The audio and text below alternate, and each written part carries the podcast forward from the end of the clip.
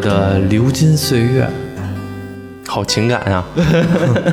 这是情感是吗？最近爱奇艺也上了一个电视剧，而且是听说是你奶奶也在看是吧？对，你确定你俩在看吗？确定啊，因为我每天晚上没事儿的时候去我奶奶那儿待着嘛，就看我奶奶跟那儿看连续剧，我也跟着看。其实我跟着看的时候，我一看那个女主还挺眼熟，这不是那倪妮吗？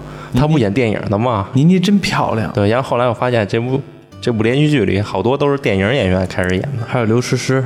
其实这回应该算是双女主，刘诗诗和倪妮主演的这个算是一个好闺蜜。然后在这个情感啊，无论是情感还是生活上的一些种种经历，包括说事业、闺蜜相相伴一些生活上的一些事儿，谈男朋友啊，还有工作呀，其实这俩人物的立场还是有点不一样的。刘诗诗主演的这个角色呢，是明显的那种大家闺秀，就是从家里边特别有钱，叫蒋南孙，是一个。大家闺秀，然后家里边是那种特别有钱的，而且是上海的，生活在上海弄堂里边的这么一个比较守旧的一个家族，一家子凡尔赛似的。然后其实他家有真正有钱的，应该是他奶奶才是真正有钱的。当时留下来的好多遗产啊，他奶奶还健在啊，留下来好多这个古董啊，然后那个好几套宅子呀、老宅子呀，都是他们家的。只不过呢，他爸，他爸呢，其实就是没什么本事，一直都是啃老。只不过呢，生活还特别精致，做饭就是普普通通做饭，一下得做那么六七个菜，顿顿都得有蟹呀、鱼呀，普通过节似的才吃的似的，还得请佣人来做。家里边还真是挺有钱的。只不过呢，为什么叫蒋南孙呢？因为他这个就是他家老太太，这个奶奶其实还是重男轻女。很多老人啊，就是这种重男轻女的状态吧，根本就是毫不掩饰的。等我参加工作之后呢，有的同事或者认识的一些合作方，女孩叫招娣儿，前面有个姓啊。以前的时候我没意识到，最开始觉得，哎，这名字起的挺好听的，包括说蒋南孙这名字起起的，我觉得也挺好听的。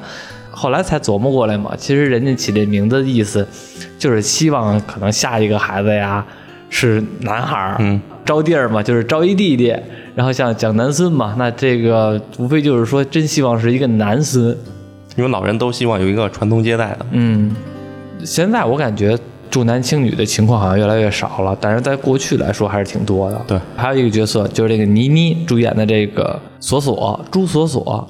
就没有那个蒋南孙的家庭条件要好，就是属于那种普普通通的家庭，甚至还不如普普通的家庭，因为家里边呢不是父母带大的，而是跟着这个舅舅舅妈。虽然他舅舅舅妈对他也很好啊，但是一直住在舅舅舅妈家。舅舅舅妈还还不是他亲的，因为舅舅是亲的，舅妈不是。舅妈是舅舅和这个舅妈的又是一再离异组成的家庭，寄养在这个亲戚家。有一个表哥，这么算的话，这个表哥也不是亲的了。他这表哥还喜欢他，生活在这么一个环境当中是非常尴尬的。舅舅舅妈虽然对待他不错，像按照我们看电视剧来说，能对待成这样的话，已经算很好了。我们看官也会觉得，毕竟不是自己的亲父母嘛，而且还有这么一个。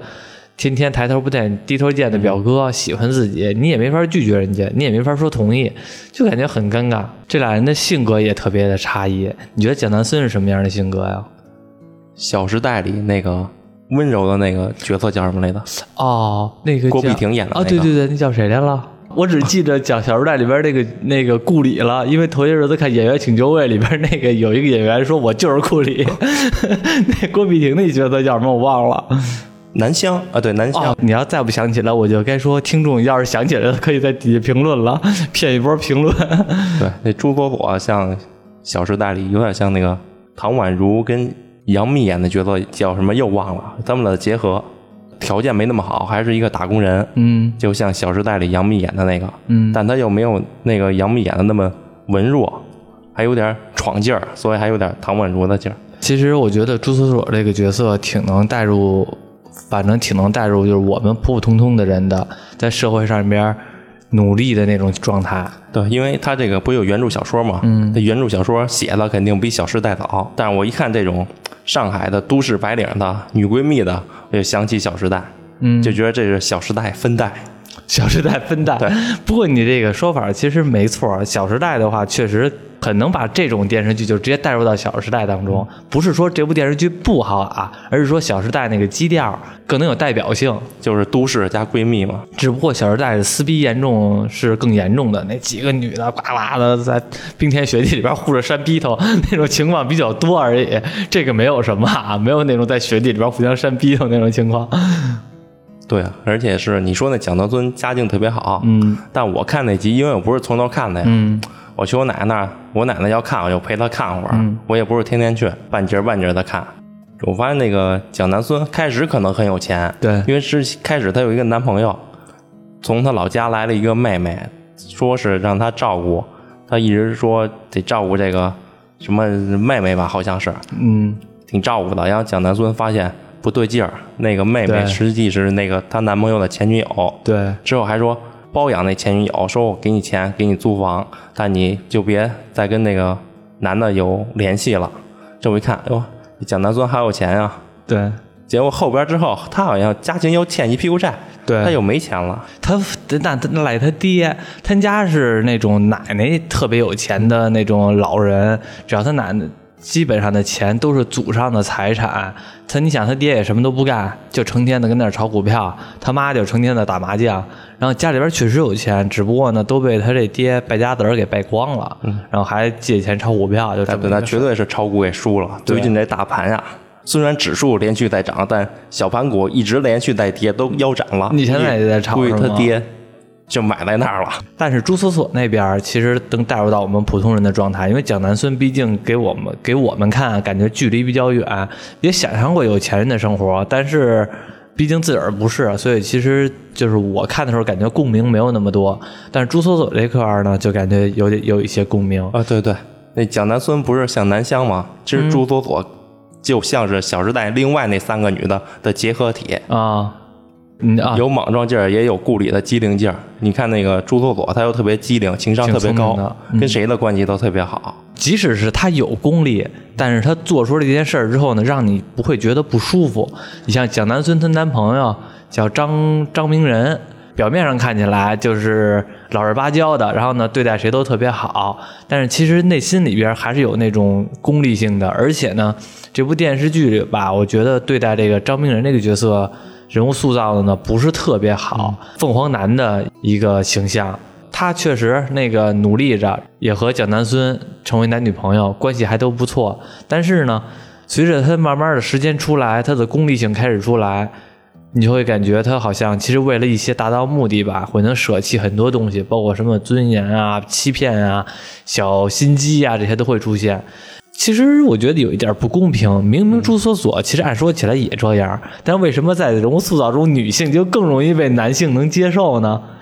是？还是看脸吧，对，可能还是看脸，因为我看的时候看好多弹幕啊，就是因为这这部电视剧在爱奇艺独播，朱锁锁一出来，满屏的弹幕就是哇，那个倪妮好美，倪妮好美，然后那个颜值，我看的时候也觉得挺漂亮的，但是其实有的时候看觉得好像倪妮做的事儿吧，也不是都那么光彩的。朱锁锁工作那个地方不有个范秘书吗？都特别照顾他，那女总也特别喜欢他。他要是颜值再低点儿，我还真不信那么都那么照顾他喜欢他。而且人家电视剧里边说了，招人的时候就看中你的颜值，才让你进来的时候，朱锁锁进入那公司的时候，进入那个上班的时候，一个特别有名的一个外企，也不是外企，就是特别有名的房地产公司，本来是去那儿办点那些其他的事儿，并不是说面试。结果呢，只是跟大厅坐着，然后那销售部经理从那边上走，一看，哇，这女的挺漂亮啊，就直接就过去问人家了，哎，你是哪个部门的？怎么没带我们工卡呀？哦，我不是你们公司的，我是来这儿那个办点事儿，跟人问上了，说你这个。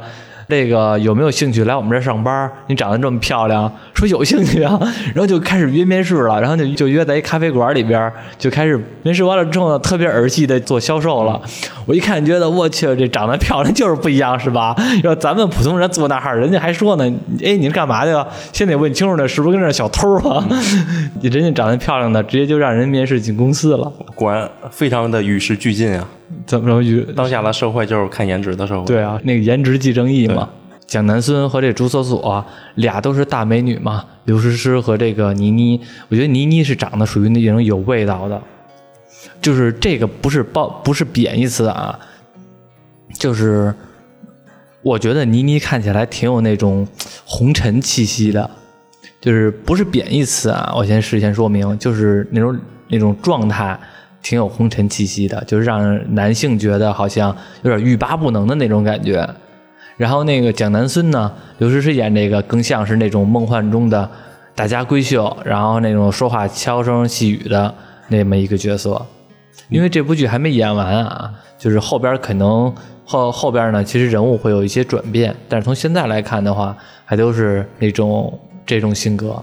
反正最让我觉得惊喜的是那个于总，叶总，哦，对，叶总，叶锦明叶锦言，呃，叶因为那是陈道明演的嘛，对。开始我都没看出来，有点黑，不是还真的是年纪大了，是。转变变的话变化太大了，都认不出来了。对，而且感觉陈道明真的是有点儿，我不知道这这是妆化的还是怎么回事儿，反正是角色看起来有点儿黑，就是脸的颜色有点儿黑。还有一个角色我觉得挺逗的，是那王老师王老师啊，范金刚啊，范金刚范。秘书，对对对，夏洛里边的王老师，王老师，哟，你还活着呢？就是他，其实他，我一看到他，我就想起来夏洛夏夏洛克的烦恼，而且是他这角色有点深入人心。一看他，我现在觉得想乐，你知道吧？他演什么角色我都感觉挺逗的。对，现在我看那个集，好像好像就是昨天还是前天呀、嗯就讲到他说给他朱锁锁给他带点好吃的，嗯做点儿食物，他不吃，他说他要健康饮食，要减肥，什么热量高的不吃，脂肪高的不吃，结果被他另一个同事戳穿说有一次我在快餐店碰见这范金刚了，虽然他戴着口罩，戴着墨镜。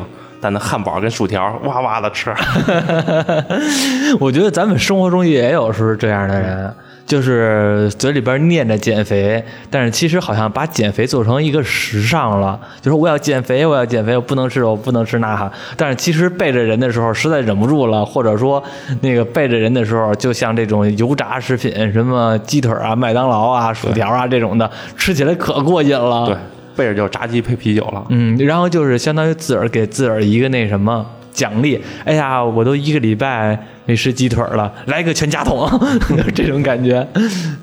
我觉得这个电视剧起名叫《流金岁月》，其实这个名字也挺好的，因为我们这期节目呢，其实我们这期节目呢，也在回忆回忆我们自个儿的流金岁月，因为也不能光说这个电视剧，就不太多剧透了。然后呢，有兴趣的呢，可以去看看，我们自个儿也有很多流金岁月。像我们小的时候，像尤其是我和栾泽。这个都是从小一块长大的，在家附近一块上学的，认识也，你像我们都三十多岁，三十出头这个年龄，但是我们认识也已经二 二十多年了吧，所以其实也有一些流金岁月，包括说一块上学呀、一块打游戏，一块出去做真人 RPG，然后闯关的这种事儿也有很多。你觉得就是从小到大，就是咱们成长的环境当中，你最喜欢的是哪个年龄？是哪个哪一段时间啊？哎，这么一回忆，太感慨了，时间太快了。嗯，之前有一个主题叫“如果能穿越的话，你想穿越回哪年之前有这主题吗？”？我微信上不给你发过吗？你微信给我发过是吧？我忘了，这这就是流金岁月。那那咱就奔着这个来说。我想着我想回到就是五六年级的时候，五六年级，对，因为那阵儿就是也没有什么工作压力，就上学嘛。其实上学也没有什么太大的压力，嗯而且六年级暑假还放的还长，嗯，而且五六年级那个岁数应该也懂点事儿了，也不是什么都不懂，而且你有没有感那个岁数挺合适的。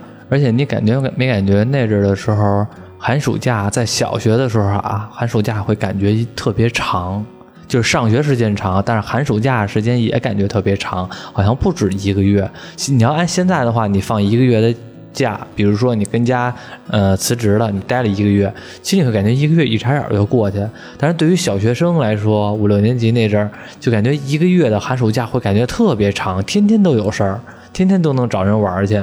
对，那是爱玩，早上五点多钟就起了，那还跟小伙伴比，看谁起得早。五点钟就起了，出去玩去，玩完一圈回来，一到家一看刚十点，那再出去吧。小孩儿嘛，起得早，睡得也早，而且那阵儿我记得好像咱们的家长也不怎么睡懒觉，嗯，可能周末的时候会睡一些懒觉，但是那九点也起了，八点多钟我觉得差不离儿了。像咱们小时候都可能，如果要找邻居家的小孩的话，早上起来六七点钟，咵衣服穿好了，尤其是夏天啊，冬天太冷了，自个儿也知道冻得够呛。就夏天的时候，一下一睁眼就是穿衣服，然后呱出去找人家，咣咣就疯跑，尤其在村里边嘛，就疯跑找人家，梆梆梆梆梆就开始敲门，恨不得家里边的家长还都睡眼惺忪的就给你开门，然后呃找谁呀、啊，我找阿姨，我找谁谁谁进来吧。那个就在客厅等着，你的小伙伴呢，没准就从里边出来，然后父母跟那里屋接着睡觉，就是那种状态。对态，。那阵儿基本上有的家庭也没有电话，电话也没那么普及，嗯一直能喊。上门找，嗯，后者碰见碰见比较凶的父母呢，靴子不在家，哦，对对对，就告诉你不在家，那阵儿对，有的父母像我刚才在家也跟你说不在家。对，有的父母是比较好，有的父母就是比较凶。其实比较凶对待，也不是说对待你比较凶，而是他可能本来长得就让我们觉得比较凶。说一句话呢，可能就是老是那种呲儿呲儿的那种口气，就让我们觉得有点害怕。然后甚至还把还给人父母起外号。那阵儿应该是小学五六年级的时候，课业也不多，你说那阵儿也没有电脑，咱也没电脑玩儿，也没有现在好的动画的制作工艺那么好的动画片儿，也没有网游，但就感觉那阵儿玩的东西比现在快乐多了。比现在纯粹一些，娱乐的东西会多了，但是那种人和人之间直接的沟通距离，其实我觉得是远了的。现在其实我有的时候，像比如说在家附近走吧，当然也过了那个年龄的，就是还能看见一些小学生或者说初中生蹬着自行车挨家挨户串街去。而且像那阵咱们小的时候，在那个农村里边串街，其实也是一个乐趣，探险去。有些地方的话，咱们没去过的话，会探险。像我们家附近有一个医院，我们小时候去太平间探险去。按现在的话说，我们都不，我们当时胆儿还真挺大的。现在我肯定不敢去了。但是那阵儿的话，大晚上就是六七点钟的时候去太平间那个附近，当然没进去了啊，就是去附近探险去。附近要有什么破庙啊，或者说那种比较荒废的地方，那真那真是我们小时候的秘密基地。那全都是全都说去哪儿集合去，是啊小时候其中一个游戏不就捉鬼去吗？大晚上捉鬼去。嗯，像现在的小孩儿，就有的亲戚家的小孩儿也是，现在小孩儿都很少出去玩儿，都不像咱小时候说出去找朋友玩儿去，都自己跟家待着。或者说找别人的话，也是去人家看会儿电视，去人家玩会儿电脑了。对，过去的时候没有那么多娱乐事、娱乐的事儿，都是自个儿闲的，没事儿找事儿玩。都是在微博玩儿。你看现在，你再出门看，咱村里哪有小孩跑啊？都有小孩到处跑，到处玩，踢球的、玩包的都没有。对，等初中的时候，你开始玩什么了？初中应该从小霸王提升到世家了吧？对，还有根不爱，对，我觉得对于我来说，我最想回到的，在我认知中的流金岁月，其实也差不多是小学的时候。但是有一段时间呢，像比五六年级更小的时候，四五岁的时候吧，其实那阵儿的时候玩的也挺多的。因为那阵儿我和我哥，我并不是我亲哥，我表哥啊，就我们家对门那个，我和我哥经常的夏天的时候去钓蛤蟆去。没钓过蛤蟆吧？没有你钓过鱼，钓过虾，钓过蛤蟆吗？没钓过吧我？还害怕蛤蟆呢，我还不喜欢蛤蟆。我小，我长大一点害怕了，小的时候不害怕。哎，你发现没发现，咱们越小的时候越什么都不怕，越长大了这些东西都害怕了。你说钓蛤蟆怎么钓吗？拿一破竹竿，上面拴根绳，绳上边好像什么都不放，还是放一干巴那，还是放一面团儿，我忘了。反正就到那个，就是边上不是马路边有那种水渠或者什么地儿吗？就在那儿找蛤蟆。等你找着蛤蟆了，把那个竹竿给伸过去，那个线头放那个蛤蟆跟前儿，来回晃悠。噔噔噔噔噔，然后这蛤蟆只能看见它动的东西，不是吗？像比如蚊子在它下面飞，它会直接舔，它会直接吃蛤蟆，不是，它会直接吃蚊子。线头来回动换，它砰一下子叼住那个线头，然后你这个时候赶紧的再一提杆，把那蛤蟆就能给飞上来了，然后你再去逮那个蛤蟆，等于这就叫钓蛤蟆。你逮它干嘛使啊？逮了之后呢，玩啊，呃拴根绳儿溜它。那那时候也没有，那时候也没养狗，没法遛狗，遛蛤蟆呗。拴根对啊，拴根绳遛。确定是什么蛤蟆？是不是是不会是癞蛤蟆？嗯，是蛤蟆，因为小的再怎么小的时候，癞蛤蟆还是能分清的。因为拒绝啊癞蛤蟆的话，就是跑了，也不是跑，就是不理它了。那阵儿还有比较有意思的是什么呀？因为我小的时候，尤其是寒暑假的时候，就是不怎么跟家住着了，就就去姥姥家住着了。姥姥家在昌平嘛，像我弟弟妹妹不都在姥姥家嘛，所以说一到寒暑假的时候，我弟弟我妹妹全都来我姥姥家，等于是我们仨人，嗯，就天天跟那儿住，天天跟那儿吃，天天跟那儿玩，再加上我姥姥姥爷俩老人带我们这仨孩子。其实现在特别怀念怀念那阵的时候，我随着长大了啊，我现在能体会到。就是老人的一个状态了。你想，老头老太太，他看到仨孩子在满院跑，他打心眼里边就高兴。比如一放假吧，我舅舅带我去钓鱼，那个是我再也没见过用那种方式钓鱼的了。他怎么钓鱼啊？环卫工人就是拿那个扫帚扫地的那个扫帚吧，竹子的那种，大概三十厘米长的一个扫帚苗子，就是一个小小竹竿那头，拿上线，拿上绳儿。然后呢，去那个运河边就去钓鱼去了。刚开始我说那咱这怎钓也没有鱼竿，说那这个怎么就不能钓？我教你，拿那个鱼钩嘛，就是那种大海竿的那种大抛钩，上面呢放弄弄一团鱼食，线上边拴着鱼钩，那头呢拴着那个扫帚苗子，直接的就把鱼食给扔到那个水渠里边了。这个时候呢，把那扫帚苗子插在岸边上，就搁那等着了。什么时候上鱼了，你就看那扫帚苗子跟那头，当当当当当就来回晃悠，这就上鱼了。直接的就把那扫帚苗子抬起来，你抬起来之后，你提都不上来呀，你手攥着线把那鱼给提了上来。那阵儿的时候，小的时候还真让那种方法钓上一条鱼，钓一条大鲤鱼得有二二三斤，就就钓上来的。没有鱼竿，就拿这种东西来弄。是野河吗？是。我小时候也钓鱼，我小时候都带我妹妹去钓鱼。就我村有那个旧鱼池，嗯，就是普通的鱼竿，装个鱼食就钓。就想着去玩，随便玩啊，结果真钓上来了。那阵鱼是不是也傻呀？可能是，结果钓上钓上来之后，发现有发现问题了。怎么了？那鱼那钩子不钩钩鱼吗？嗯，给它钩坏了，钩流血了。嗯，我跟我妹谁都不敢碰那鱼，等于钓上之后谁都不敢把那鱼弄下来，以后就不钓了。然后那那鱼怎么着了？就放那儿了？就放放那儿就扔回去了吧？那鱼也够惨的，还不如还不如被你给拿家去呢，跟那儿直接晒干了。应该应该是给它扔水里去了，扔回去可以啊！没想到你小的时候还会钓鱼呢，瞎玩呗。电视剧叫《流金岁月》，嗯，我没虽然没从头看过，我也没看过原著小说啊，我不知道它这个时间跨度是多久。它要是就是那一两年，就是现在这个时间是吗？我觉得这个既然叫《流金岁月》，时间线应该跨度长点儿，讲那两个两个女主从小时候一块儿，然后到学校毕业，一直工作。当然，他这还没演完，不知道以后会不会把这个时间长度播放他们老年后。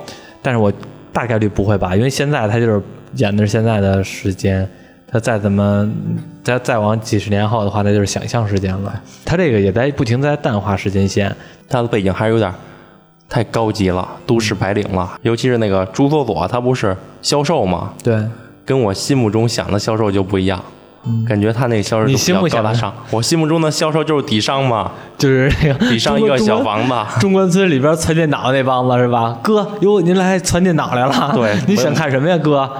对，或者 门口发传单，嗯，不是发传单，门口发传单，说进来看看房，嗯，结果是一个小门脸儿。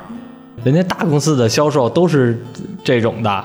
大公司的销售都是这个电视剧演的这种的，你说那种都是 都是最初级的销售，什么存电脑那种。啊，对，之前好像有一电视剧也是卖房的，好像叫《安家》，好像是叫《安家》，孙俪演的那个。啊，对对对，那比较靠近生活。我觉得销售好像就是就是那样卖房的。那里边的销售卖的房是面向咱们普通老百姓，这里边卖的房可都是面向特别高端的人士，就是比如说三千万起。非常贵的楼盘，高端楼盘，不是那种普普通通的楼盘的。毕竟上海那地方寸土寸金嘛。而且我觉得上海那地方在这部电视剧里边吧，表现的还挺挺明显的。因为他们说的话，他们的口音，尤其是那个朱锁锁他舅舅和舅妈，其实把有点演出来上海人我们对上海人的刻板印象的感觉。但是有一段啊，我得吐槽一下，特别逗，就是这部电视剧里边，因为是在上海嘛，有一个剧情挺逗的，就是那个朱锁锁带他妈去那个她男朋友家张明仁他家，然后坐那个出租车上边，出租车司机在开，他妈明显就感出感觉出来那个不耐烦的状态了，心里想就怎还这么远还不到啊，郊区嘛。后来那个蒋南孙就说没事儿。那个妈，您别着急，马上就要到了。紧接着出租车司机来一句：“没有，还早着呢。”说一句北京话：“没有，还早着呢。”我后来说：“这不是上海吗？怎么北京的的哥跑上海去开出租去了？”就看那段还挺逗，因为弹幕的时候，有的人耳朵精的啊，也说：“呵，这个司机是北京人啊。”不过整体来说的话，我觉得这部电视剧应该算是一个挺适合跟家没事儿的时候看的一部一个电视剧。应该很适合一些小女生看，我觉得看看就行了。看完了最怕就别幻想，就是也没有《小时代》那么奢侈奢豪，但也没降低那么多的档次。对，还是有点童话的。对，还是构造一个女性童话的。你奶奶不也爱看吗？就是因为我奶奶已经没了，但我姥姥姥爷还在。就是我突然能意识到，就是“流金岁月”这个词儿。其实那天你跟我说的时候，我幻想了一下，其实我觉得你那个状态其实挺流金，挺是流金岁月的。你在你奶奶家嘛，嗯，你奶奶跟那儿看电视剧，你跟旁边坐着玩手机，然后呢没手也看一下。我不知道你奶奶是不是啊？老人就愿意看电视剧的时候自个儿再念叨念叨。反正反正我姥姥。就是这样的人，看电看电视剧呢，也没人和他说话。他看你一个坏人，就跟那自个儿跟那自言自语念叨；看你一好人呢，也自言自语念叨。然后看你一个可能不是那么好笑的冷笑话，一人嘿嘿也乐。像我们做小辈的跟旁边呢，有的时候会觉得老人看这电视剧这个场面要比电视剧本身更有意思。你乐什么呀？因为我奶奶也是，我奶奶有时看那种剧，碰见坏人的话，就叨叨这人真坏之类的。然后还有我姥姥，我姥姥也是，那时候看那抗日神剧，嗯，抗日神剧为了那种剧情曲折，老得暴露一些什么，就是八路军什么暴露行踪啦，然后出现一个特别笨的人，把行动暴露了，什么信息信息泄露了，我姥姥就吐槽，哎，这人真笨，你看怎么，他肯定得出事儿，笨了吧唧的，得出事 儿。紧接着说，紧接着说真出事儿了呢，还得说，你看出事儿了吧？对呀，因为抗日神剧都那套路。嗯，这种的场景，其实我觉得挺挺要珍惜的。嗯，尤其是像比如说夏天。然后午后的阳光是吧？下午四五点钟的太阳洒进来，家里边老人或者一家子人跟那看电视剧。你作为一个小辈儿，即使你不愿意看，其实我觉得可以珍惜一些和家人陪伴的时间，来感受一下这种乐趣。我觉得更加有意思。对，现在夏天的气息都不浓了。嗯，像以前以前一到夏夏天，外边就知了，嗯，开始叫唤，然后还有倒地倒地蛤蟆也开始叫唤。以前蜻蜓还多呢，对，而且一到夏天，就我记着我村西边还有两边都一片树，就听那树叶哗啦啦啦的响。现在这仨哪个都听不到了。对，刚才我说的呢，其实属于和家人的一种流金岁月。其实像这部电视剧里边，以朱锁锁和蒋南孙这两个角色，他们的闺蜜之情，其实也是他们珍惜的一个时间，而且还这么好的一块住，是吧？一块使一样的东西，天天的。黏着，我觉得这种状态挺挺难得的，也需要挺珍惜的。如果你身边也有一个和你这么好的闺蜜或者好兄弟，我觉得话都应该挺珍惜的。别因为一些工作上的事情忙碌而忽略了这些本来存在的友情，导致关系越来越远。我觉得这样是一个挺挺可惜的一个事儿。对你是在说《小时代》那四个吗？我说我说他四个干屁呀！郭敬明最近都凉了，还说他四个。那你刚才不说这个剧三观有点不正吗？哪儿不正？你别跟我我我这宣传人家这剧就不能说人三观不正了。我可以私下来说。我没看出什么特别的核心啊，我看的也是断断续续的，就是就是两个女主角，归根结底就是包女贬男。明显感觉到，在男性在这里边的话，无论是就是妈宝男能出现，凤凰男能出现。哦，对对，不有一个，还有妈宝男，妈宝男，凤凰男，追那住所吗司机，呃，妈宝男就是他表哥嘛。是吗？是那凤凰男，凤凰男就是那个张明仁嘛，哎，不还有一个董子健演的，不也追朱锁锁吗？他不也是他妈妈妈妈特别管制他吗？同样是妈宝男，但是为什么你看同样是妈宝男，然后为什么一个有钱的，一个没钱的，其实待遇是完全不一样的。然后还有一个就是最开始骗朱锁锁那司机，骗朱锁锁嘛啊，特别体贴。后来那个蒋南孙问的朱锁锁说：“你到底爱不爱他呀？”说的那个朱锁锁还说呢：“我真的挺爱他的。”后来发现人他人家是司机，连理都不理了。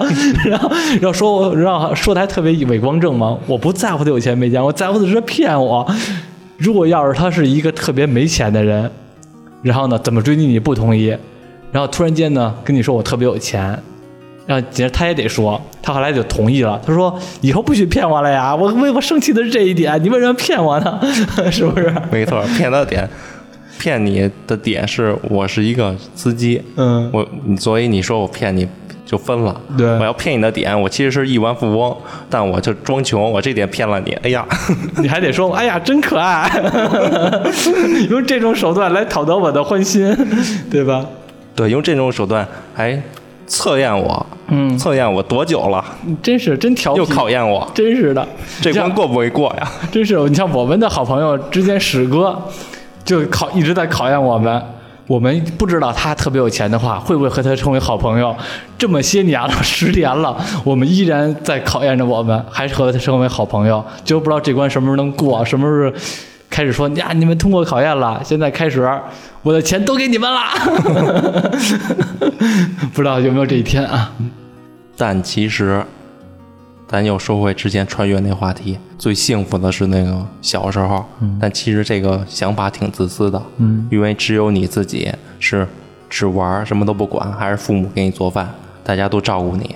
所以，如果未来能进核的世界的话，你要选择五六年级那个世界，可能那个世界的其他人都是 NPC。父母他们要选择的话，他们肯定也会选自己小时候最幸福的时候。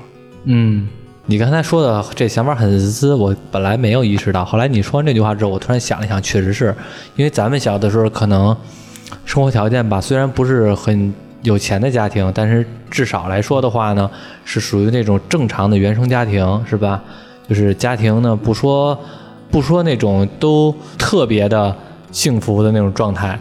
但是至少呢，有一些磕磕绊绊。但是普通的我们中国老百姓过日子不都是这样吗？有一些磕磕绊绊，父辈也有一些磕磕绊绊，小孩呢可能也需要一些考试而发愁，然后老人呢甚至有一些婆媳关系存在，各个家庭都会有，这就是老人老话说的“家家本难念的经”都会有。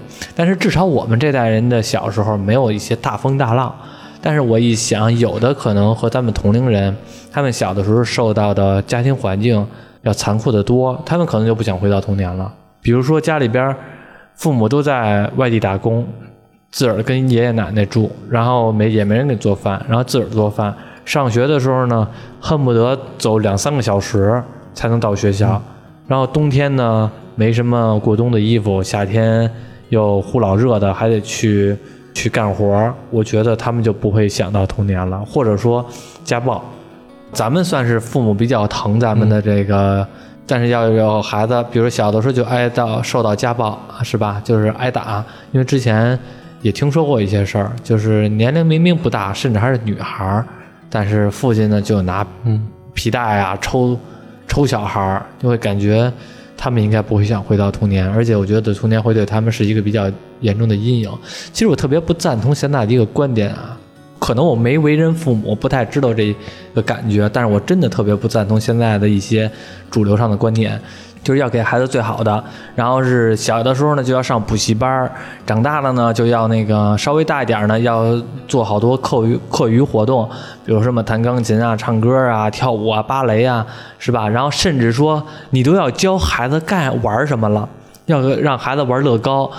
动他的动手能力，要让孩子参加夏令营等等的，就是他现在很多的这些给孩子辅导东西吧，我当然他肯定也有效果，但是好像拿这个作为一个攀比，别人家孩子要有的，我的孩子也要有。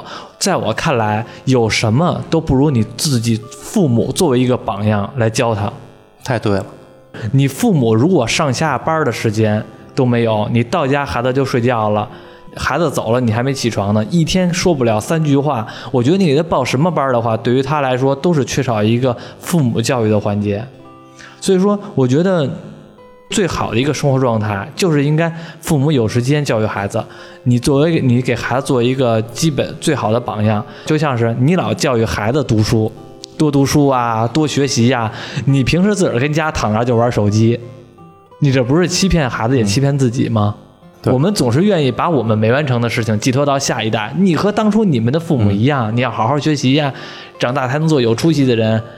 结果你长大了，你没出息，然后你对待你的孩子还有在强化这一点。你就算不看书，你也应该这个时候拿起来书，在你孩子面前做一个好的榜样，给孩子讲一些道理。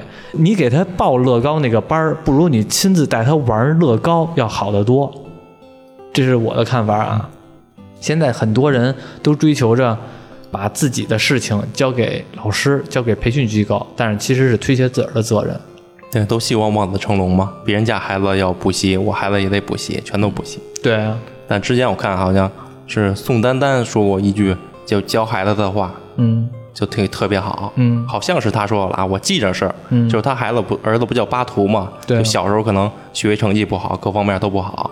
宋丹丹就跟他说，你什么不及格都可以，你只要做一个善良、诚实、正直的人就行了。嗯，嗯其实我也挺赞同的。现在好像这个功利性特别多，就是一定要各种，不然的话就是所谓的被社会淘汰。我觉得一个人格或者说高尚的人的话吧，他不会被社会淘汰的。这种现在这种功利性，就让我就让我觉得，有的孩子确实是啊，各科学习成绩很好，但是你没发觉吗？现在的孩子早熟早的让你觉得可怕了，就是明明在享受天真的时候，他们已经在给互相的同学之间耍心眼使绊儿了。每个人的眼镜都特别厚，你看着他的眼镜，你能发现他眼睛特别大，跟放大镜似的。你从外边看。对吧？已经开始有那种没有小孩的心机都很重了，就是那种感觉。